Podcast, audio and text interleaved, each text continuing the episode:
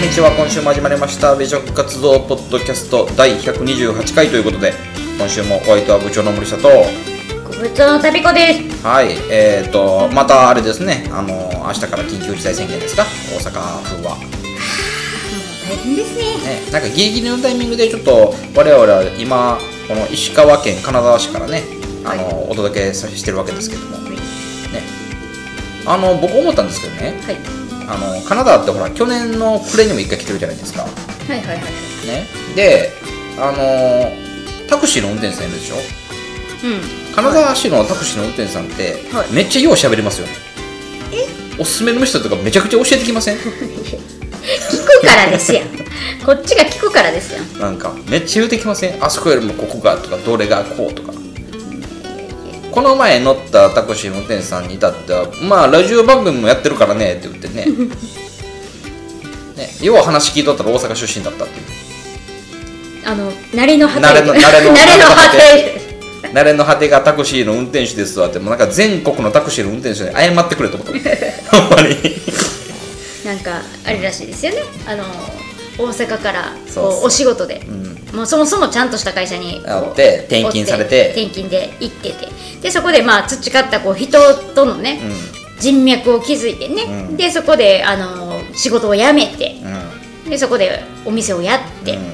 で自分の個人のお店は13年間なんか頑張ったけど、んうんあかんくてあかんくて、はなあ慣れの果てがい、タクシーの果てはタクシーの運転手ですわってって言言っていまなしたがら結構手広くいろいろやってるっていうね商売上手だったっていうね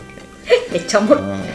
僕でもここでだからねあのちょっとねあのご当地あるあるとかご地方あるあるを見つけたんですよはいはい雪国とかほなんかちょっとこの日本海側あるやん、じゃないですか雪国とかあっち系の東北とかねあの辺りでタクシーの運転手さんをやられてる方は大体人生訳ありいやいやいやめちゃくちゃめちゃくちゃ偏見ですねたま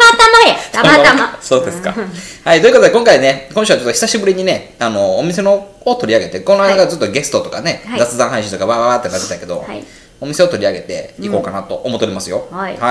えっ、とまあえー大阪グルメのねブロガーさんであのケンケンさんっていう方がね、あの行ってておすすめされてたね、はいお店に、まあ、偶然行くタイミングがあったんで、はいうん、ということでどこでしたっけはい、えー JR のね三宮駅から歩いて5分ぐらいですね、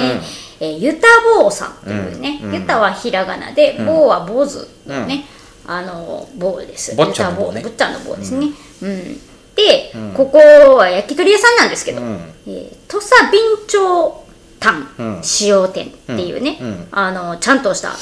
こう炭を使ってるこだわりのお店でございます、はいでこだわっているのにお値段が安いっていう、あのすごくリーズナブルに、あのすえ1本大体150円から180円、でちょっといいものになると250円ぐらいなんですけれども、はい、まあのアラカルトでねそうですアラカルトで、あの頼んでで、えーお兄さんがね、店主さんが一人でやられてるんですよ、うんなのであのカウンターがね12345 6人くらいかな、座れるのがで、えーっとテーブルが一席ありましたねうんそうなんですよでも人気店で、ねやはりなんかあのーすごいひっきりなしにお客さんが来てたイメージですそうですね、はいあのちょうど行かしてもらった時はその8時までかなんかの時短であれだったのに、もうそのね7時ラストオーダーぐらいの時にはもう満席になって8時ぐらいにはもう全員がさーってこう、はけていく感じでしたよね、んうん満席が一気にはいいやすごい愛されてる系のなんか、あの常連さんっぽかったですよねみんなお客さんがーそうですね、うん、うん、元元さんというか、まあでもここはでもよかった僕好きですよいやいやいやいやいや、もうほんまにあのーさすが大阪グルメさんってあのケンケケンンケさンんねさすがやなって思ったぐらいはい安くてうまい、うんん本当にあのーこだわりがもう本当になんか分かるぐらいの焼き鳥のレベルの、うんでしたそうですよねあとははいまあその、えっとテーブルカウンターに揃って同じものを出したいからっていうので複数焼いてないんですよね、んまあ、だからセセリオとを頼んでたら一気に全席分のセセリを焼いて、えっと配るみたいな、はいねそうなんですよドリンクとか作りながらやからねねすごいんですよ、うんみんなだからちゃんと焼き具合を統一させるためにね、ねそういう風にやっててだからあのちょっと例えば櫛が開く人っているじゃないですか、うんあの手すりを頼んでないとかね、うんうんうんでその次の櫛が出るまでに時間がかかる人には、嬉しいなんかこれ食べといてくださいみたいなねねなんかそういうサービスや心遣いがあって、本当にあのすごいいいお店でした、ねうん何が好きでした僕ねここであれだったのはねあの骨のない手羽先はいはいはいはいはいはいはい手羽大先体手羽先苦手というかあれじゃないですかあの好んで食べないじゃないですか骨があるからあって手が汚るに嫌やからとか、は熱いからっていう理由でそんな食べないじゃないですかな骨なしの手羽先は僕好きであとはそのつくねじゃないんですよねミンチなんですよね確かはいメニュー名がつくねじゃなくてミンチって書いてあるんですよ、であのもうゆたぼうさんのこう、なんだろうちょっと名物みたいなね感じで、なんて言ったらいいんやろ本当にあのミンチをんギュッて固めた感じなんですそうそうそうねそうそれミンチを固めた感じで、めっちゃ美味しいですねこれ美味しかったですね、うん美味しかった、あとねでもねあの本当にあの鶏の焼き方も私、めちゃくちゃ好みでした、はい焼き方焼き具合、うんうん本当にあの外のカリあのカリッとちょっとした感じ、パリッとした感じに皮面をしてて、中は本当にジューシーで、めっちゃあのーこの間ゴリさんが言ってたようなあのそうですね本当にあのうまみんの、をギュッと入れている感じでしたね、ジューシーなはいそうですねうんうんでしたよ本当に、はい、まあねあとはあとまあ店主さんの愛想も良かったしああのあれですよねあの、まあ、最後でそのえと何を見てって、まあ、僕らが一元さんだったからそうそうそうそう見慣れない顔だったからと思うんだけど、何見ていらっしゃったんですかとかいう、あのコミュニケーションもありがたかいですよね。そうですよねね本当に、あの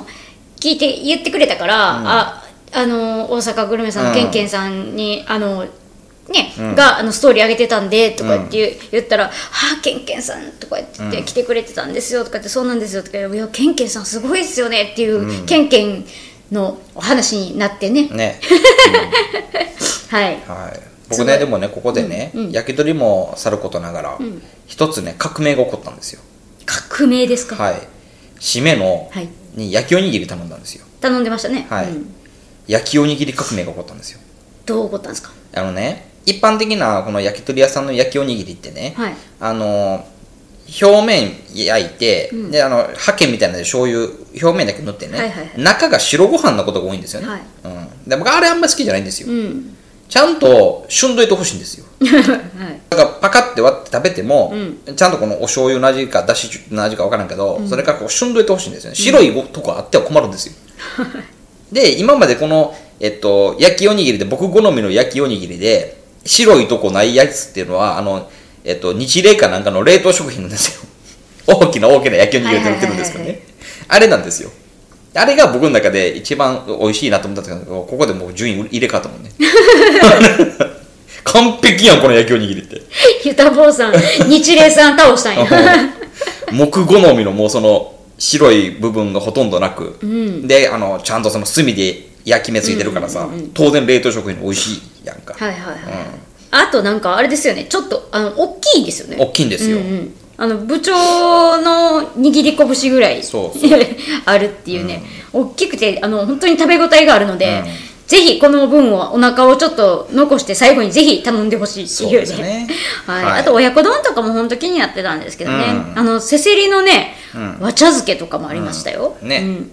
なのでこれちょっと行きたい、食べたかったんですけどちょっと私はもうお腹が、 いっぱいになってそうですねはいそうなんですよ、うんまあまあまあねまたここは行きましょうよあの放送放送とか、まあ、この配信ではねあの取り上げさせていただいていいですかという許可はいただいたんですけども、はいはいあの恒例のシールを僕がたまたまちょっと持ってなかったんいやでもう本当ですよ、あのんそれを ねもおう渡し認定シールをねお渡しにしに行かないとダメなん行かないといけないでねリピートしましょうはい、はいしますよもちろんですよ、はい超ちょ好みの多分あとちょうどこの頃多分周年かなんかやってたよねきっとあそうなんですか、ねなんか2周年かなんかなんかあのお花とかはいはいはい飾ってあったからへえうんちょっと見てなかったですね本当です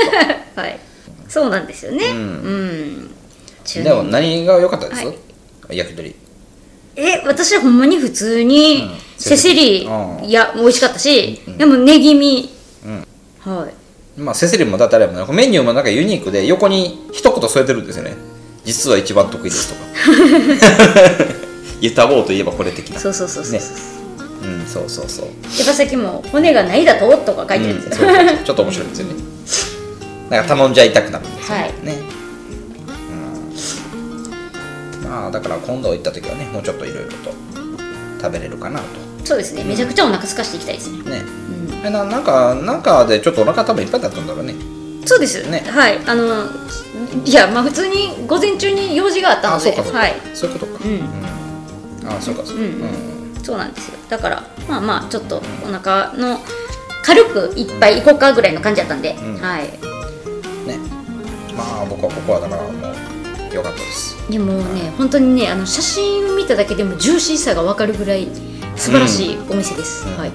超おすすめはい店主さんも若くて、はい、う丁寧でんあなあとまあなんかその近隣のお住まいの方はあのあれですねえっとテイクアウトとかもやってるっぽかったですねうんうんうんうんあの横におられた女性持って帰ってましたもんね、ううんなんか普通に「ちょっと待って」みたいな感じで待って、店内でねなんか飲み物飲みながら待ってて、うん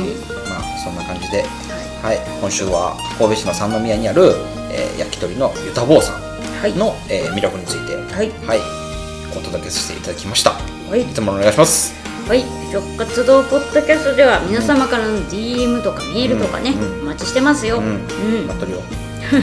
はい、でねこのね流れてる曲ですねこちらの方もあの美食活動部のオリジナルソングとなっております小山さんに作っていただきました、小山さんのねインスタをメンションしておきますので、うん皆さんよろしければ、んあの音楽に興味ある方とかあのうちの店で弾いてほしいっていう方とか、おられたらぜひ DM してみてくださいはいはいということで今週もお相手は部長の森下とは部